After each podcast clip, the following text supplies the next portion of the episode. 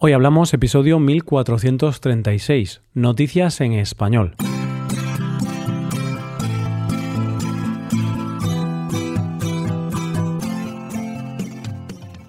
Bienvenido a Hoy Hablamos, el podcast para aprender español cada día. ¿Quieres llevar tu español al siguiente nivel? ¿Quieres mejorar tu gramática y enriquecer tu vocabulario?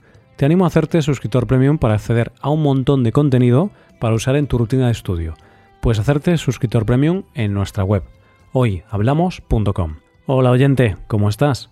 Hay una frase española que dice que una persona está en medio, como el jueves. Y es verdad, el jueves está en medio de la semana, pero ese medio sabe a fin de semana, ¿verdad? En nuestras noticias de hoy empezaremos con casas que ahorran energía. Después conoceremos a una familia que está recorriendo el mundo y terminaremos con una sorpresa que esconde un parque de Madrid. Hoy hablamos de noticias en español. Igual que en Juego de Tronos se decía Winter is coming y finalmente llegó, el planeta lleva tiempo advirtiendo que el cambio climático está llegando y ahora está aquí. No nos lo quisimos creer o no le dimos demasiada importancia porque lo veíamos algo lejano y que solo afectaría a lugares remotos.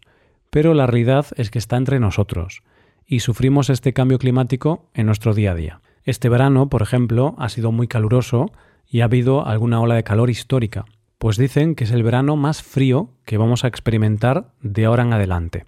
Es algo a lo que hay que buscar soluciones en todos los sectores, y en nuestra primera noticia de hoy vamos a ver una de ellas. Esta solución viene desde la construcción de casas y la arquitectura, y consiste en hacer casas más eficientes energéticamente hablando. En este caso estaríamos hablando del concepto de casa pasiva. ¿Qué son las casas pasivas? Son casas donde gracias a la arquitectura se regula la temperatura por sí misma y se reduce el consumo energético en un 90%. Eso sí, sin aire acondicionado y sin calefacción. ¿Magia? No, en realidad se consigue gracias a cinco principios básicos. El primer punto para conseguir esta eficiencia energética es el aislamiento térmico que proporcionan diferentes capas y que varía según el lugar del mundo donde se esté.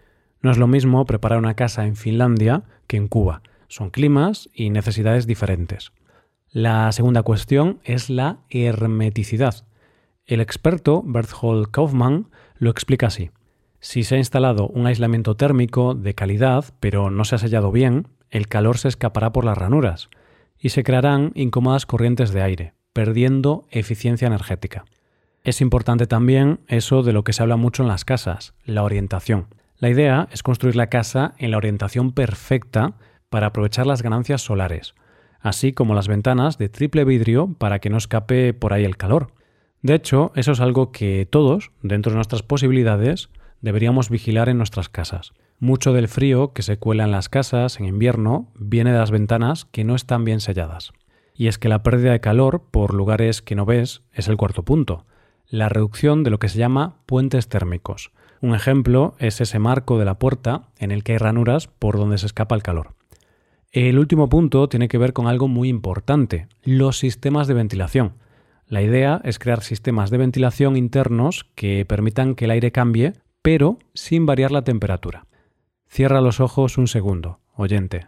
Imagínate que tienes una casa que simplemente la han construido de tal manera que sea sostenible. ¿No sería un sueño tener esa casa donde no todo depende de si tú pones o quitas el aire acondicionado? Una casa donde no tengas que pasar frío o calor porque no te puedes permitir poner el aire acondicionado o la calefacción. Yo lo tengo claro. Cuando tenga mi propia casa en propiedad, quiero que sea así.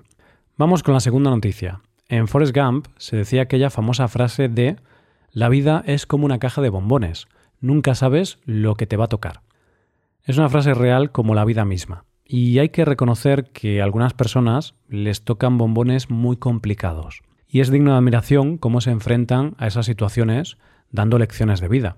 En nuestra segunda noticia de hoy conoceremos a una familia a la que han tocado bombones no muy buenos, pero están demostrando que la vida es lo que hagas con esos bombones. Nuestros protagonistas de hoy son canadienses, están casados y tienen cuatro hijos, pero cuando su primera hija cumplió tres años, la vida les dio un golpe. A la pequeña le diagnosticaron una enfermedad llamada retinosis pigmentaria, que hace que vaya perdiendo visión hasta quedarse sin visión ninguna. Después tuvieron otros tres hijos y en el 2019 dos de ellos fueron diagnosticados con la misma enfermedad. Tres de sus cuatro hijos se iban a quedar ciegos tarde o temprano. Esta pareja decidió que tenía que proveer a sus hijos de herramientas para un futuro sin visión.